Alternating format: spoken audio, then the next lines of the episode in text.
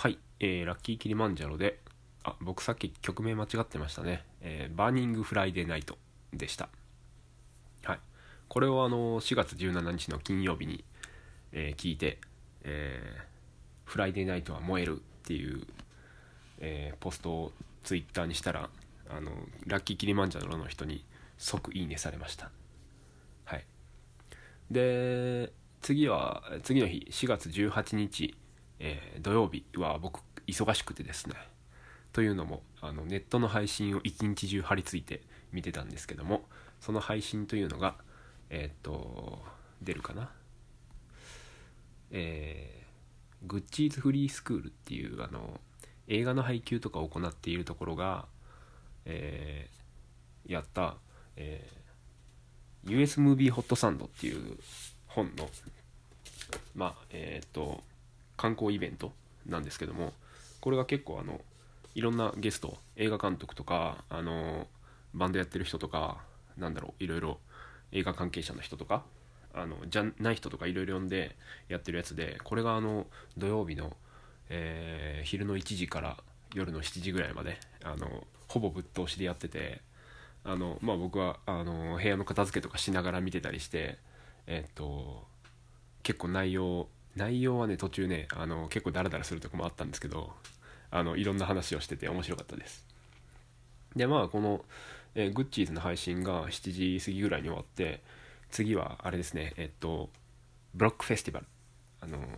ブロック FM っていう M フローのあの高橋拓がやってる、えー、やつの、えー、高橋拓主催のフェスでえっとネットで、えー、これあの出演者が出るかな。あの前にこの「ネコムラジオ」でも話したエイミーとかシラップとかあと監査のえっ、ー、と大沢慎一とかがあとチャラとかも出てましたね。があの自宅から配信してえっ、ー、とそれをこうフェスのようにつないでいくっていう。で間で高橋拓が DJ したりして。で途中であのやっぱりこう家からあの配信してるんでネット状況が悪くてで高橋拓が DJ でつなぎますとか言ってでまああのトラブルとかもあったりして面白かったんですけどまああのそれぞれのライブの内容はすごい良かったですね。あの初っ端のエイミーとかは自宅のクローゼットからやクローゼットでライブしててあのライブ始まる前にあのお隣さんにあの私音楽やってまして今日はあのリモートでライブするんでちょっとうるさくなるかもしれませんっていう話をしてたみたいで、えー、これも面白かったですね。はい。まああのこの週は「ネコムラジオの」えー、録音もせずあのいろいろ、えー、映画借りてきたり、えネットの配信で見たりドラマを見てなかったドラマをガーッと見たり、えー、いろいろインプットの時間に使ってたんですけど4月19日の日曜日に見た映画がすごい良くてえっ、と、スケートキッチンっていう最近 DVD がレンタル開始したやつなんですけど、あのー、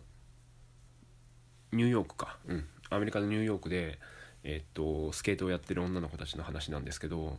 最近あの、漫画でも、あの、牧宏地のスケッチーっていう、あの30歳になって女子が、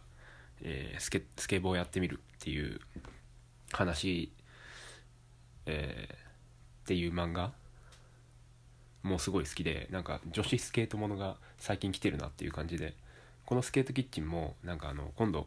ネットフリックス高で、えー、ドラマ版として配信されるみたいですごい楽しみです。であの曲の使い方がすごい良くてこのスケートキッチン。えっ、とまああのカリードとか最近の、えー、ティーンの、えー、いい感じの曲が流れてましてでその中から、えー、今回は、えー、2曲ほど、えー、聞いてもらいたいと思います。